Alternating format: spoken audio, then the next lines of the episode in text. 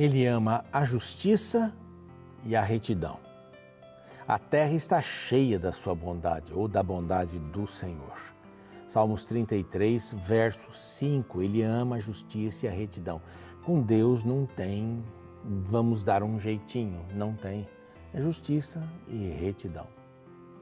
O que é não é não, o que é sim é sim. Não tem meio termo com Deus. Então Deus é não tem misericórdia, tem cheio de misericórdia. Mas só misericórdia não traz nada é, completo.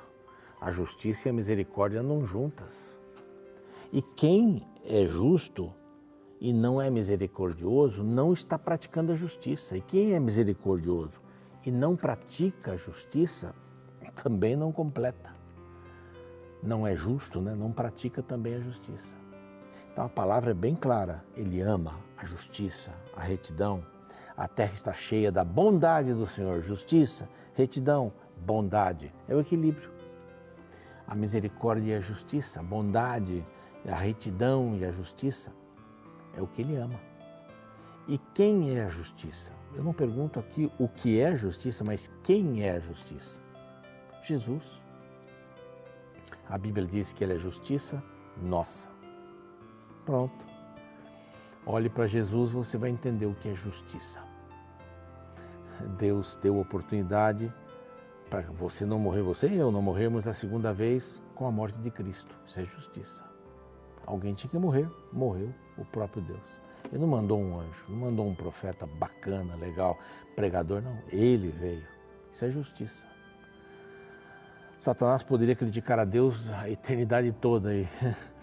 Né? Ah, você mandou alguém, se não foi, não, eu vou. Porque Deus amou o mundo de tal maneira que deu seu filho, unigênito, único, monogenes. Essa é a palavra de Deus. E este é o programa Reavivados por Sua Palavra, aqui da TV Novo Tempo. O objetivo? Estudarmos um capítulo da Bíblia todos os dias e eu quero convidar você para esta jornada, essa jornada da Palavra de Deus. É simples, é objetiva está conosco de alguma forma, através do NT Play, do Spotify, do Deezer, está conosco através do YouTube. Todos os dias nós temos aí uma mensagem nova que sai logo depois que o programa é transmitido às seis da manhã na televisão. Então no YouTube ele vai seis e cinco, seis e dez, seis e meia, ele está entrando por aí. Para você poder ter a qualquer hora do dia, tá bem? Para escutar no carro, então, esse é o nosso propósito. Vamos estudar a Bíblia. Se você ainda não está inscrito no nosso canal no YouTube, olha lá, Revivados por Sua Palavra NT. Se inscreva, participe com a gente desta caminhada.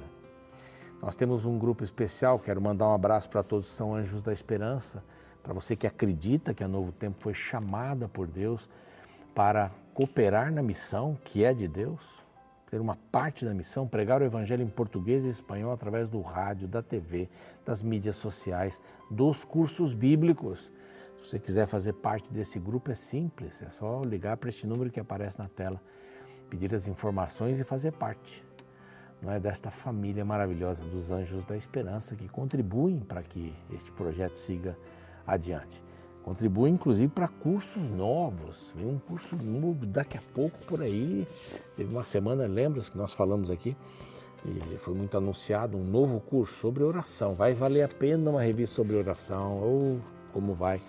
Mas nós temos esta aqui que é novinha também, uh, Marcadas pela Fé. Oito histórias de mulheres extraordinárias que nos surpreendem com aspectos importantíssimos para a nossa vida no dia a dia. Só para mulheres? Não, é para cristãos. Essa revista é maravilhosa e eu convido você a buscá-la através deste outro número telefônico. Você pede a revista, dá o endereço, vai pelo correio, você vai receber aí enquanto você espera. Você pode fazer a inscrição neste outro curso, Viva, Vida Espiritual, digo melhor, pelo WhatsApp. Tá bem? É só pedir ali as coisas vão correr rapidinho. Vamos agora a um cântico lindo. Não, não, eu não vou cantar, não. Um cântico de Débora. Nós não sabemos a música aqui, a melodia, mas a letra é espetacular. Depois desta vitória maravilhosa, Débora expressa seu louvor através da música. Depois do intervalo a gente volta.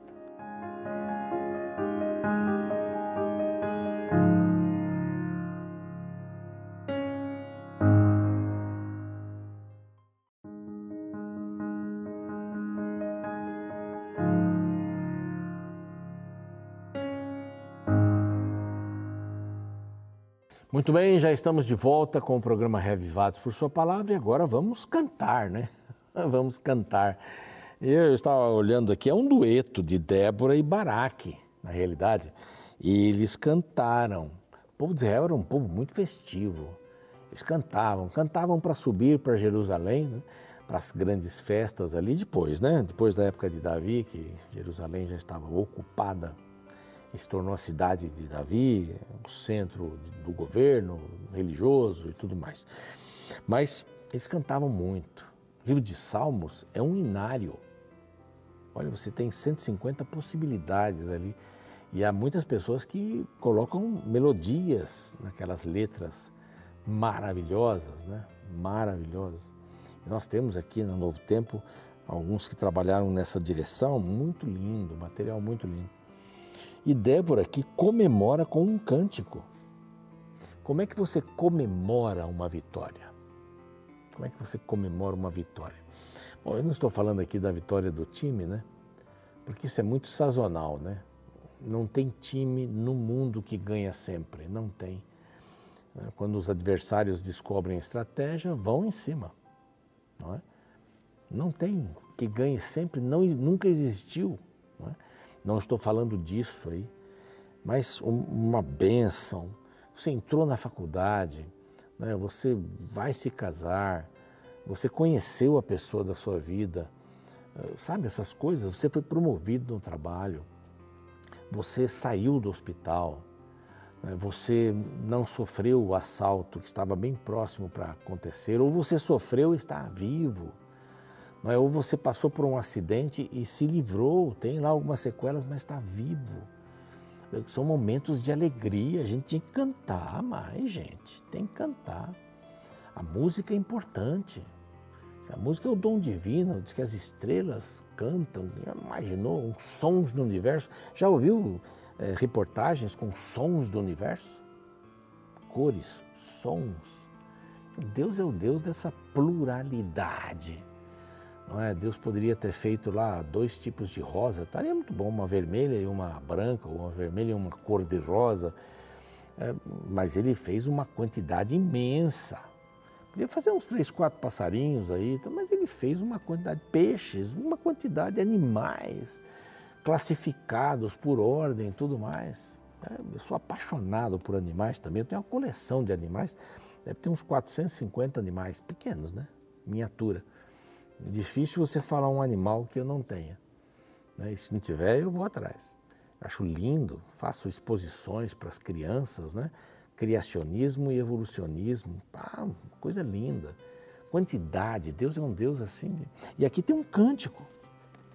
Não é? Você pode fazer músicas diferentes, né? músicas diferentes, tem plágios aí, um outro, mas a quantidade de músicas evangélicas, a gente que acompanha, quando tinha praticamente só os arautos do rei e o Elias Azevedo com o coral do né, o coral Carlos Gomes, que é bem, isso é coisa antiga, viu? Eu estou falando coisa de Google, né? Não dá para encontrar isso hoje.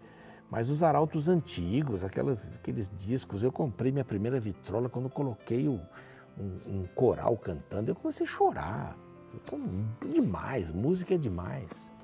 Música alivia, anima, impulsiona. E aqui Débora canta, o cântico de Débora, como é conhecido, e Baraque, não sei se quem fazia a primeira voz aqui, né, quem fazia uh, a segunda voz, não, não importa. Mas aqui tem uma letra fantástica. Diante de um, de um assunto, ela comemorou assim. Então, volta a pergunta: como é que você comemora uma vitória? Porque vitórias têm que ser comemoradas. Há um palestrante aqui no Brasil, eu ouvi uma palestra ao vivo dele. E ele diz assim: você tem uma empresa, você tem que comemorar tudo na empresa. Ele é um homem temente a Deus, fala de Deus também.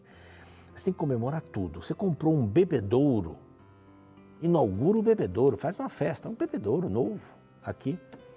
Você comprou um computador novo, vai trocar os computadores, mesa nova, inaugura, faz uma festa, tudo isso é importante. Né, vai o uniforme das mulheres, dos homens, tem, tem empresas que têm uniforme, inaugura o seu uniforme. Ele falou lá uma série de outras coisas, mas a gente precisaria fazer mais isso, né? É assim, valorizar. E aqui, Débora e Baraque não perdem tempo. A primeira parte dos versos 1 a 12 Louvem a Deus, todos, todos louvem a Deus. Vamos louvar a Deus. Partido 13. Louvem a Deus pelos voluntários, pelos que entraram na guerra por vontade própria. E a guerra foi, teve um resultado positivo. E a partir do 19, louvem a Deus por sua vitória. A partir do 24 até o final, até o 31, Louvem a Deus por uma mulher valente, Jael, uma mulher valente. Decidiu não mentir, decidiu não esconder um fugitivo, não é? Estavam pressionando, eram, eram meio parentes ali de Moisés, esse, esse pessoal aí. Então, é muito lindo. Louvem a Deus pela vitória. É, eu falei aqui em outros capítulos que você vai para a guerra na vitória. Quando são coisas espirituais, você vai para uma guerra espiritual na vitória. O Senhor já deu a vitória. Já deu. Não, ela não é sua. Ela já existe. Você está entendendo?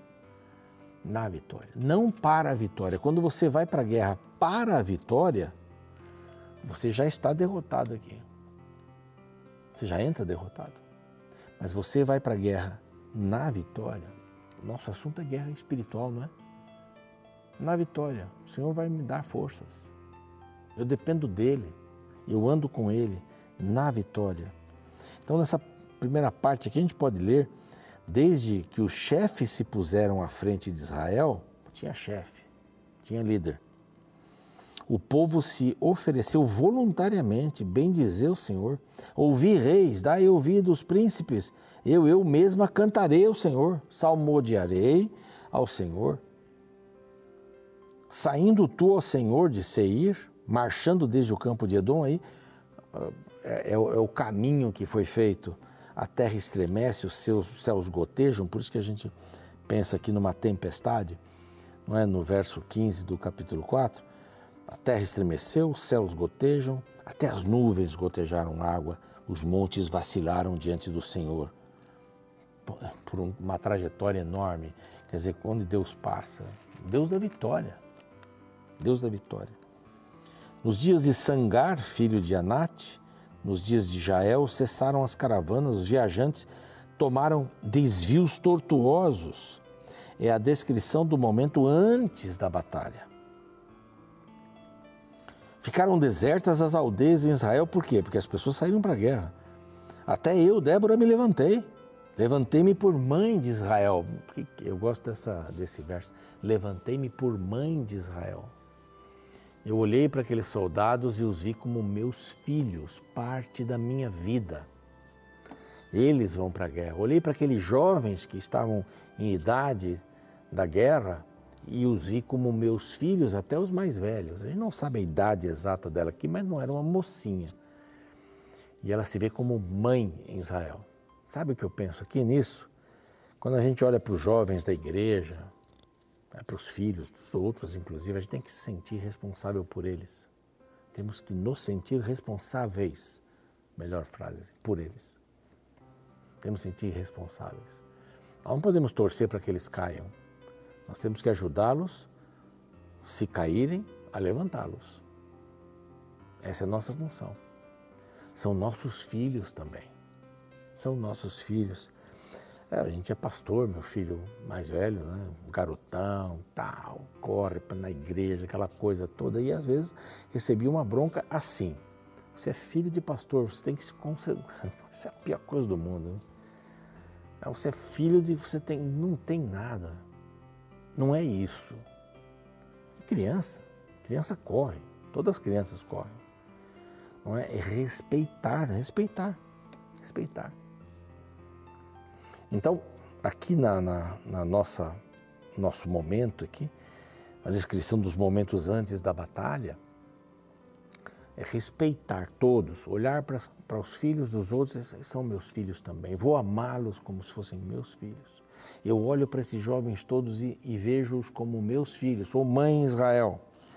Escolheram deuses novos, então a guerra estava às portas. Está né? falando agora do povo. Eles escolheram outros deuses. Ah, a coisa estava às portas, não é? A situação não estava boa. Viria uma guerra a seguir. Eles estariam debaixo de um povo. Ela fala que os músicos, a música dos distribuidores de água, né? Lá entra os, os canais dos rebanhos, falai dos atos de justiça, da justiça em prol às suas aldeias de Israel. Então o povo do Senhor, verso 11 final, pôde descer ao seu lar. Desperta, Débora, desperta. Que bacana, desperta, acorda, entou um cântico. Aqui uma convocação para instigar os participantes a ir para a guerra. É, mas eles têm 900 carros fortificados, não importa, Deus está conosco, Ele diz que vai dar para a gente vai dar para a gente. E aqui vem um elogio dos participantes do conflito. Então, desceu o restante dos nobres, o povo do Senhor, verso 13, em meio ao auxílio contra os poderosos de Efraim, cujas raízes estão, verso 14, na antiga região de Amaleque, desceram guerreiros. Seguiu Benjamim com seus povos. E de Maquir desceram comandantes, Zebulon, e aí vai citando, e Sacar, entre as facções, aí já está dividido o negócio, entre as facções de Rubem houve grande discussão. Né? Algumas pessoas nos ajudam e outras não estão nem aí. É assim a vida, a gente não pode esperar ajuda de todo mundo. Né? E fala disso de Rubem, fala disso de Dan, ah, ficaram lá junto seus navios, fala de Acer. Quer dizer, o povo está dividido. Qual é o povo que é dividido e vai prosperar? O problema de Israel começou a se dividir. Não é? Aí está Ser, repousou nas suas baias, Zebulon é povo que expôs a sua vida à morte, como também Naftali. Eles estiveram lá no fronte da batalha. Vieram reis, pelejaram, agora vai louvar a Deus pela vitória. Desde o céu, aí contra Císera, verso 20, o ribeiro de Quisson. Então as unhas dos cavalos socavam pelo galopar, o galopar dos seus guerreiros para frente da batalha. Amaldiçoai, a menós diz o anjo, amaldiçoai durante os seus moradores, porque não vieram em socorro do Senhor, em socorro do Senhor e seus heróis. tem gente que não ajuda mesmo, mas não tem problema. A vitória é do Senhor. Fala da morte aqui de, de Císera. Bendita seja sobre as mulheres Jael, a mulher de Eber, o queneu. Bendita seja sobre as mulheres que vivem em tendas. Água pediu, ele, leite lhe deu ela, em taça de príncipes. Lhe ofereceu nata, mas a estaca estendeu a mão, a estaca, craseado, ao maço dos trabalhadores à direita e deu um golpe em Císera, rachando-lhe a cabeça. E caiu no chão. Aí elas colocam no lugar da mãe de Císera. Só uma mulher pode falar isso de outra mulher, né? A mãe de Císera olhava pela janela e exclamava, verso 28, Por que tarda de vir o seu carro? Não estou vendo, está demorando. Porventura ele achou mais despojos, ele arrumou algumas moças a mais para Císera estofos e várias cores, ele gosta de bordados assim. Não, está morto. Ela pensou na mãe que não. Olha que interessante essa, essa ideia de, de Débora. A mãe de Císera está olhando, ele não está chegando. É só uma mulher pode pensar nisso, né? Uma outra mulher. Assim o Senhor, ó Senhor, verso último, pereçam todos os seus inimigos, todos os seus inimigos. Porém, os que te amam brilham com o sol, como o sol quando se levanta em seu esplendor. A terra ficou em paz por 40 anos, na liderança de uma mulher juíza Ela canta de uma maneira, maneira maravilhosa. Louvemos a Deus, louvemos pelos voluntários, louvemos pela vitória. Louvemos a Deus por uma mulher valente. É, homem, mulher, sejamos valentes diante de Deus. Deus tem um propósito, vamos seguir firme. Vamos dizer não ao pecado. Vamos seguir e vamos dizer não às coisas que nos, nos prendem na vida e vamos estar livres para adorar a Deus, com cânticos, com alegria, com a Bíblia na mão. Deus abençoe você, vamos orar. Pai querido, que possamos ter esse senso de gratidão em nosso coração, que possamos contar a nossa história cantando, que possamos buscar a tua vontade para dirigir cada passo da nossa vida. Nós louvamos o teu nome e queremos ter estas qualidades maravilhosas de quem ajuda, de quem se voluntaria, de quem canta para agradecer as vitórias pequenas ou grandes. Em nome de Jesus, amém. Fico por aqui, o programa segue e amanhã, vamos lá, capítulo 6, vamos começar a falar de Gideão, hein? Vai ser legal. Até amanhã. Você já ouviu falar no termo antropocentrismo? Ele é formado por duas palavras gregas, antropos, que significa humano, e kentron, que significa centro, e é usado para defender o pensamento de que o homem deve estar no centro do universo. Um símbolo famoso deste conceito é a figura do homem vitruviano de Leonardo da Vinci de 1590. O antropocentrismo surgiu em oposição ao teocentrismo. Teocentrismo significa Deus como centro, Desta forma, a partir da Idade Média, houve uma tentativa de se tirar Deus do centro para se colocar o homem. É fácil enxergar essa filosofia humanista na ciência, nas artes, mas infelizmente também na religião. Sim, isso mesmo. Até mesmo a religião foi influenciada por uma tendência de enfatizar o homem e não a Deus como alvo no culto louvores e sermões antropocêntricos de autoajuda que exaltam mais as características humanas que as divinas. Igrejas sendo administradas como empresas sem a necessidade da intervenção de Deus. Na Bíblia encontramos o oposto disso. No capítulo 5 do livro de Juízes, encontra-se o cântico de vitória de Débora e Baraque sobre Jabim, rei de Canaã. São 30 versos dedicados a registrar este louvor. Para você ter uma ideia, em todos eles o nome de Débora aparece quatro vezes e o de Baraque apenas duas vezes. Porém, o nome de Deus, o qual em hebraico é o famoso tetagrama ou YHWH, traduzido para as Bíblias em português pelo nome de Senhor, com todas as letras em maiúsculo, aparece 14 vezes. Perceba a frequência com que ele é mencionado logo nos primeiros versos.